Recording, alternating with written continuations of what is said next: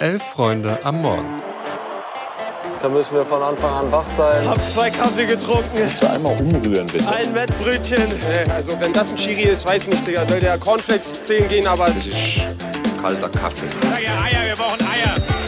Es ist Dienstag, der 19. September. Herzlich willkommen bei Elf Freunde am Morgen. Mein Name ist Luis und heute Morgen dabei ist Felix. Grüße dich, Felix. Guten Morgen. Wir sprechen heute über den Start der Champions League und wir haben ein neues Heft und darüber wollen wir euch was erzählen. Viel Spaß. Ja, Felix, erstmal schön, dass du hier bist, dass wir uns hier treffen, weil beim Anblick der Bilder vom Oktoberfest von der Sky Crew um ja, Roman Weidenfeller, Patrick Ovomoyela, Horst Held, Ricardo Basile, da hätte ich dich auch äh, mit vier Maß im Tank unterm Tisch vermutet.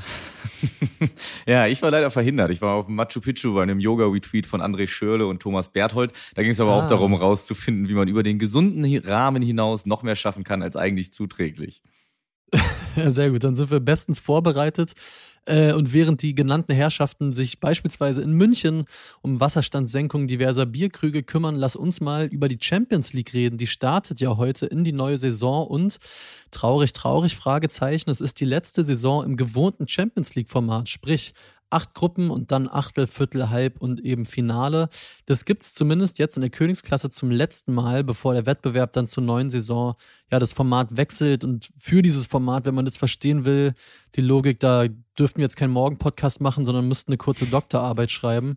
Aber Felix, machen dich diese Aussichten, letzte Saison, richtige Gruppenphase, macht dich das irgendwie traurig, nostalgisch oder passt das alles schon so? Die großen Emotionen löst das Ganze inzwischen gar nicht mehr aus in mir, muss ich sagen. Insbesondere die Gruppenphase wird seit Jahren eher so nebenher konsumiert, als dass die Woche danach ausgerichtet wird, was ja vor allem daran liegt, dass die ewig gleichen Vereine gegeneinander um den Gruppensieg spielen, aber im Endeffekt ja mhm. doch in den meisten Fällen weiterkommen und dann in die Auslosung fürs Achtelfinale kommen. Trotzdem wird es schon so sein, dass ich mir einen Turniermodus mit einer Gruppenphase und normalem K.O.-Wettbewerb deutlich lieber ist als diese Fantasie zwischen Runden aller Handball- oder Hockey-WM. Da bleibe ich dann doch Traditionalist. Ja, ich muss sagen, es geht mir ähnlich. Mir ist es generell fast schon gleich, in welchem Modus da gespielt wird, obwohl ich auch natürlich weiß, welche Problematiken diese Reform mit sich mhm. bringt. Aber Champions League gucken ist für mich fast mittlerweile wie so ein Netflix. Das ist Entertainment, das ist Hochglanz, Unterhaltung, Glamour, damit kann man sich schön berieseln. Aber da verliere ich jetzt nicht mehr mein Herz dran oder bin da emotional groß dabei. Da darf man mir jetzt auch gerne vorhalten, ja, ich bin Herr Tana, ich habe mit der Champions League auch nichts zu tun.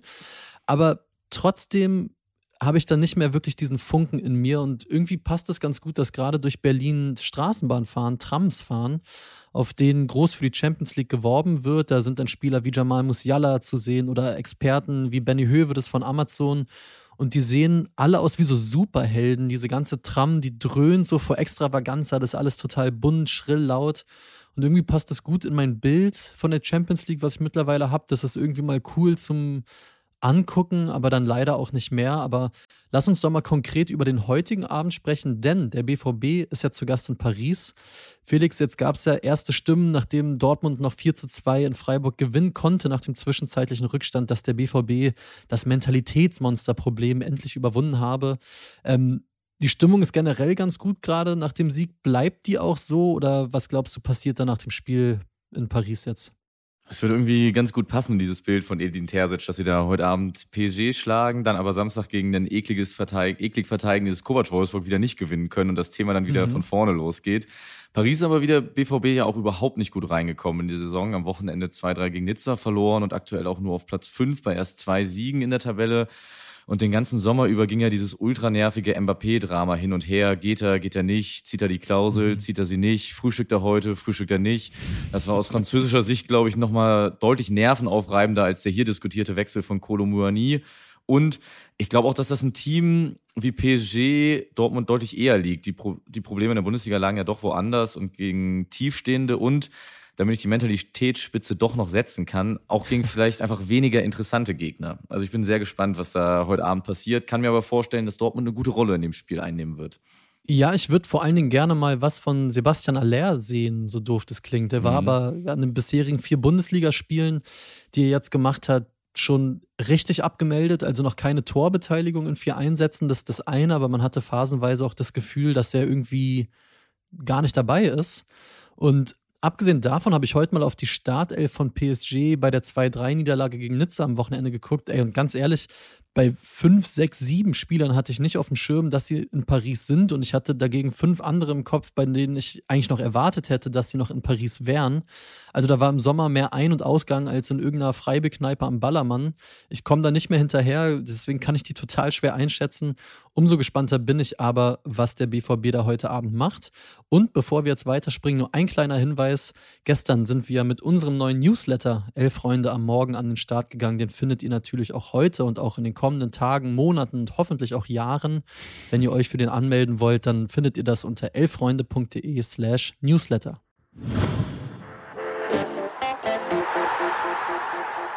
Der neue DFB-Geschäftsführer Andreas Rettig hat sich am Montag in einer ausführlichen Pressekonferenz gemeinsam mit DFB-Präsident Bernd Neuendorf vorgestellt und zu vielen Fragen, die unter anderem durch den Rückzug von Rummenigge und Minzlaff aus der DFB-Taskforce aufkamen, Stellung bezogen und seinen Plan für den DFB, aber auch seinen persönlichen Plan, wie er mit der Kritik umgehen möchte, erklärt. Andreas Rettig sprach über sein Verhältnis zu den Granden der Liga, namentlich vor allem über sein Verhältnis zu Hoeneß und Rummenigge, die ja als Kritiker seiner Person gelten. Reddick probierte sichtlich da so den aufgekommenen Konflikt abzumoderieren, hat nach eigener Aussage Uli Hoeneß auf die Mailbox gesprochen und Rummenigge eine SMS geschrieben, ohne bislang eine Antwort erhalten zu haben. Neundorf stärkte Reddick dabei gleich den Rücken, indem er darauf verwies, dass die Mitglieder der Taskforce ihren Einfluss auch einfach deutlich überschätzt haben und die geforderten Entscheidungskompetenzen so überhaupt nicht möglich seien, weil diese den gewählten Gremien obliegen und ohne Beschluss des DFB-Bundestags nicht umsetzbar. Ansonsten wurde natürlich viel über neue Sichtweisen und Anfänge gesprochen, wie sich das für eine Antritts-PK gehörte. Luis, wie war denn dein Eindruck von Rettig und Neuendorf? Ist der Konflikt Konflikt mit Hönes und Co. zu groß oder konnten die beiden das überzeugend wegmoderieren, um nicht zu sagen wegmerkeln? ja, also bezüglich der Aussagen von Rettich zu den Granten der Liga, wie du sie nennst, aber vor allem bezüglich der Aussagen von Bernd Neuendorf. Da halte ich es jetzt mal mit irgendeinem 14-jährigen Internet-Teenie, denn die schreiben ja gerne mal gesprochen wie ein Löwe. Und das finde ich in dem Fall wirklich. Also ich finde, Bernd Neuendorf hat den Herren einen ordentlichen Denkzettel verpasst, mhm. ohne dabei irgendwie ausfällig zu werden oder aus dem Ton zu fallen. Am Ende hat er sogar noch diplomatisch quasi die, die Brücke gebaut und nochmal betont, wie, wie sehr man sich ja gegenseitig brauche, wenn es mit dem deutschen Fußball vorangehen will. Und trotzdem finde ich, hat er da richtig an Profil gewonnen, weil er so eine sehr, sehr klare Leitplanke gezogen hat. Das fand ich spannend. Ja, zu Rettis Auftritt, da ist mir hängen geblieben, ja, wie sehr er und auch Neuendorf versucht haben klarzumachen, dass es jetzt eine Zeitenwende beim DFB geben soll. Die Rede war ja mehrfach von diesem Perspektivwechsel, der mit Rettich jetzt einziehen soll. Und es wurde klar unterstrichen, dass er eben kein neuer Oliver Bierhoff sei, sondern ganz andere Themen beackern wird. Aber so richtig konkret ist mir eben noch gar nicht klar geworden, um welche Themen es sich da jetzt handelt. Also was jetzt Rettis erste To-Dos sind, wo er sich im Verband genau sieht, was er jetzt genau anschieben wird. Das ist mir noch nicht so klar geworden, ehrlich gesagt. Aber Felix, wie fandest du den Auftritt denn? Also ich fand Andreas Rettig sehr souverän, hat seinem Spitznamen Schweinchen Schlau irgendwie auch alle Ehre gemacht in der Art und Weise, wie gut er wieder vorbereitet war. Saß da in seinem braunen Poloshirt, wo das weiße T-Shirt noch so drunter rausguckte und als dann die erste Frage zu Rummenigge kam, zog er sofort die ausgedruckte Pressemitteilung heraus und zitierte da genau raus, um auf gar keinen Fall einen Fehler zu machen. Das hat mir irgendwie gefallen.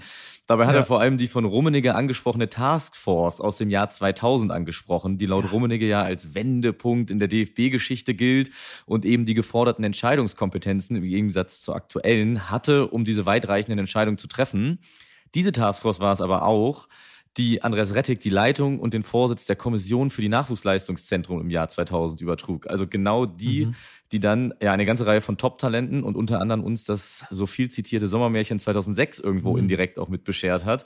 Das fand ich schon sehr, sehr gut ausgespielt, die Karte von Rettig. Ansonsten fand ich ihn aber auch, wie, wie Neundorf, du hast es eben schon gesagt, auch sehr zugehend auf seine Kritiker. Also er sprach zum Beispiel mhm. Völler zu, dass er für die Bundestrainersuche im Lied sei, weil, Zitat, da geht's auch um die Fachkompetenz und da ist er mir überlegen. Also es waren wohl, waren durchaus auch wohlwollende Worte und gleichzeitig hat er sein Profil sehr geschärft und eine kleine Anmerkung vielleicht noch zum Thema frischer Wind, Perspektivwechsel.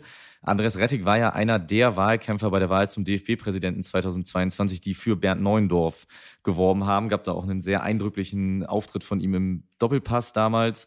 Also zumindest mhm. die beiden kennen sich auf jeden Fall schon sehr gut und scheinen auch ein sehr eingespieltes Team zu sein.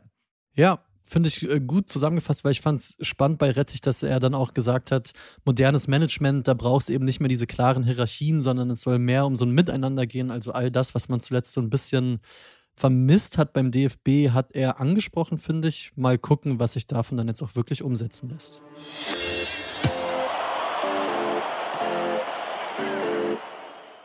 Ja, seit heute gibt's ein neues Heft am Kiosk. Elf Freunde, Nummer 263 ist draußen und vom Cover grüßt Robin Gosens im Union-Trikot. Der hat uns für die Ausgabe nämlich exklusiv erzählt, was er sich von diesem Abenteuer in Köpenick verspricht. Gibt aber natürlich noch deutlich mehr spannendere Themen und eines davon hat Mia Güte in einer Reportage behandelt. In der, in der Reportage, da geht es nämlich um Awareness-Konzepte in Fußballstadien, also um Schutzkonzepte und Schutzorte vor allen Dingen, die Opfer von sexuellen Übergriffen vor Ort betreuen und psychologisch unterstützen möchten. Und Mia erzählt euch hier mal kurz, was sie erlebt hat und warum es sich lohnt, diese Geschichte dann auch zu lesen. Nahezu jede Frau, die regelmäßig ins Stadion geht, kann von irgendeiner unangenehmen Erfahrung erzählen, ob es ein sexistischer Spruch ist oder sogar ein körperlicher Übergriff fragt sich, was unternehmen die Vereine eigentlich dagegen? Um das zu beantworten, habe ich im neuen Heft nicht nur mit Betroffenen gesprochen, sondern auch mal die Awareness-Konzepte der Profiklubs unter die Lupe genommen. Also die Anlauf- und Schutzstellen im Stadion, an die sich Betroffene im Ernstfall wenden können. Da geht ja aktuell ein Konzept nach dem anderen an den Start. Zwei der jeweiligen Teams habe ich besucht, einmal das vom HSV und das von Hertha BSC. Dabei ist mir vor allem eins aufgefallen. Nicht allen gefällt es, dass diese Awareness-Arbeit stattfindet. Mehr darüber lest ihr in der aktuellen Elf-Freunde-Ausgabe neben vielen, vielen anderen spannenden Stories. Also schaut auf jeden Fall mal rein. Und als Rausschmeißer haben wir noch eine News für euch. Der Weltmeister und, na klar, Confed Cup-Sieger Kapitän Jürgen Draxler wechselt nämlich nach Katar zum Al-Ali SC und so langsam weiß dann wohl auch der letzte Werbetexter, dass die Nummer bei seiner Vertragsverlängerung auf Schalke mit dem Schriftzug mit Stolz und Leidenschaft mit Hinblick auf den Verlauf seiner Karriere keine Riesenidee war. Ja, und einen klaren Kopf und gute Nerven für diesen Dienstag wünschen wir allen voran Stefan Kunz, dem, ja, türkischen Nationaltrainer Fragezeichen, weil er war ja eigentlich schon entlassen laut Medienberichten. Dann gab es am Montag die Rolle rückwärts vom Verband, man sei noch in Gesprächen und so richtig weiß gerade keiner, wahrscheinlich nicht mal Stefan Kunz selbst, ob er diesen Job noch hat. Also Herr Kunz, äh, viel Kraft für Sie und euch allen da draußen natürlich einen schönen Dienstag. Uns bleibt noch zum Abschluss zu sagen, dass ihr wie immer hier um 11.30 Uhr im Podcast-Feed dann auch das Themenfrühstück findet. Dabei wünschen wir euch ganz viel Spaß und ja, wünschen euch einen schönen Tag. Macht's gut. Macht's gut.